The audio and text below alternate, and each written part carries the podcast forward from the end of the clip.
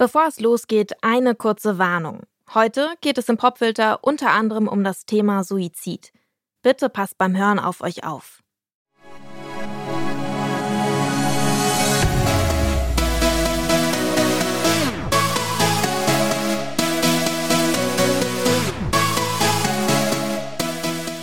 Diesen Song hier, den kennt ihr sicher alle, oder?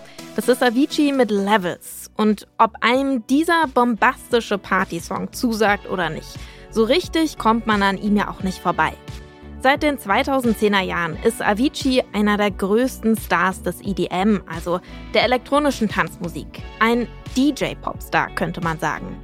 Aber genau das hat ihn auch kaputt gemacht. Am 20. April 2018 hat er sich selbst getötet. Zum fünften Todestag schauen wir heute im Popfilter auf das, was Aviciis Musik ausgemacht hat. Es ist Donnerstag, der 20. April. Mein Name ist Jesse Hughes. Hi.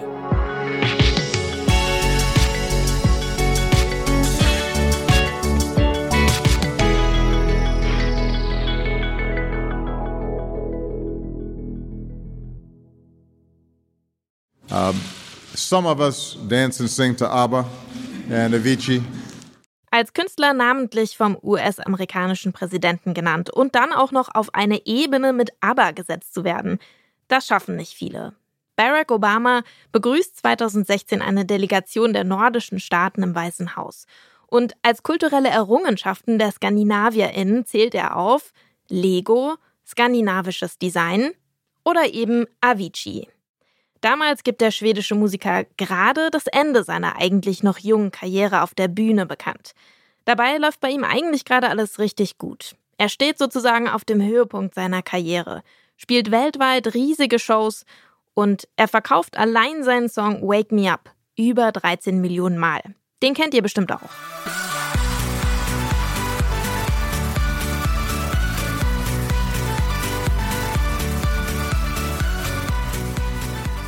Tim Bergling, so heißt Avicii bürgerlich. Der wächst in Stockholm in einer Familie mit ziemlich vielen Promis auf. Da tummeln sich eine Schauspielerin, ein Manager, ein Fernsehmoderator. Und auch Avicii fängt schon mit acht Jahren an, Musik zu machen. Mit 16 produziert er mit seinem Computer und einer Gitarre erste House-Tracks. Die Gitarre spielt für ihn dabei eine wichtige Rolle. Das würde man vielleicht erstmal nicht so denken bei elektronischer Tanzmusik. Aber bis zum Ende seines Lebens hat Avicii seine Songs immer auf dem Klavier oder auf der Gitarre geschrieben. Das erzählt auch sein Musikerkollege Vincent Pontare. He loved writing the songs like super old school on piano or guitar, never on tracks. He was like super into melodies and loved the structure of melodies. Die Melodien von Avicii sind wirklich ziemlich eingängig und sie setzen sich im Kopf ziemlich schnell fest, ob man will oder nicht. Aber nicht nur seine Ohrwurmgarantie hat Avicii an die Spitze der Mainstream Dance Music katapultiert. Viele ProduzentInnen der EDM und Hausszene, die setzen in den 2010er Jahren auf die immer selbe Formel.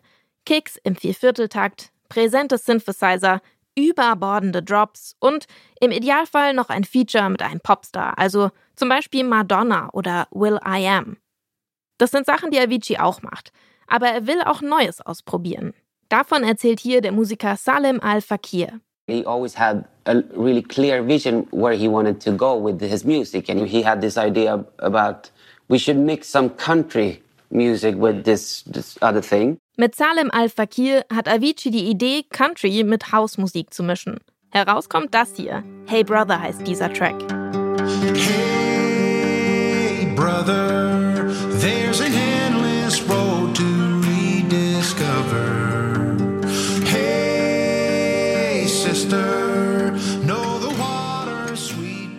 Mit über 800 Millionen Streams auf Spotify ist Hey Brother zwar ein Riesenhit, aber bei weitem immer noch nicht der größte von Avicii.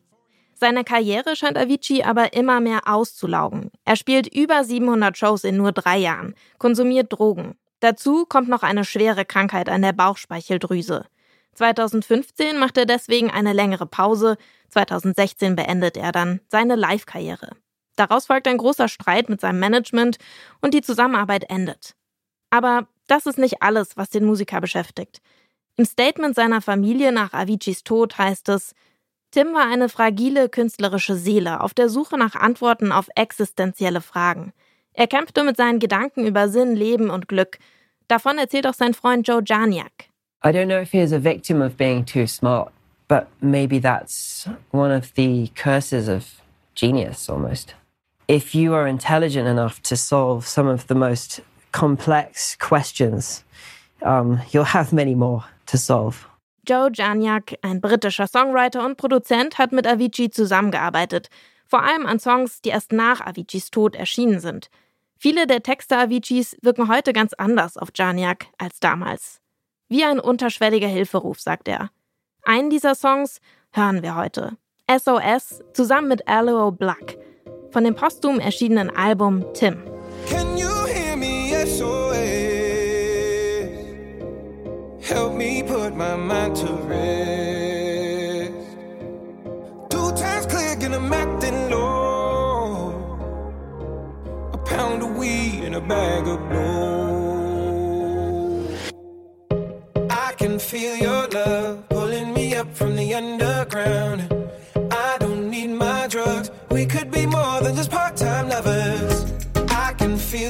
touch picking me up from the underground.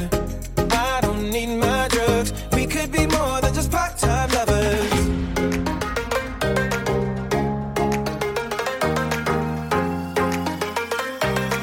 We could be more than just part-time lovers.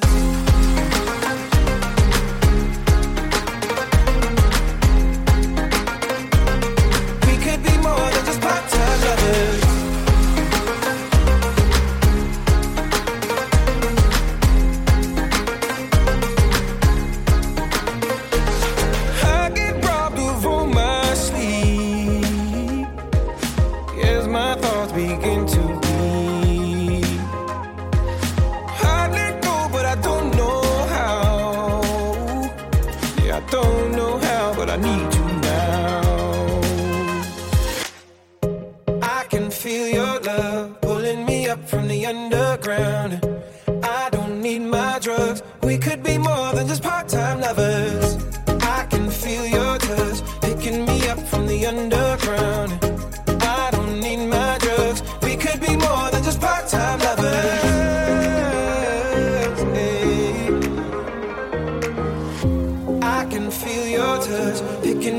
From the underground. Yeah, I don't need my drugs. We could be more than just part-time lovers.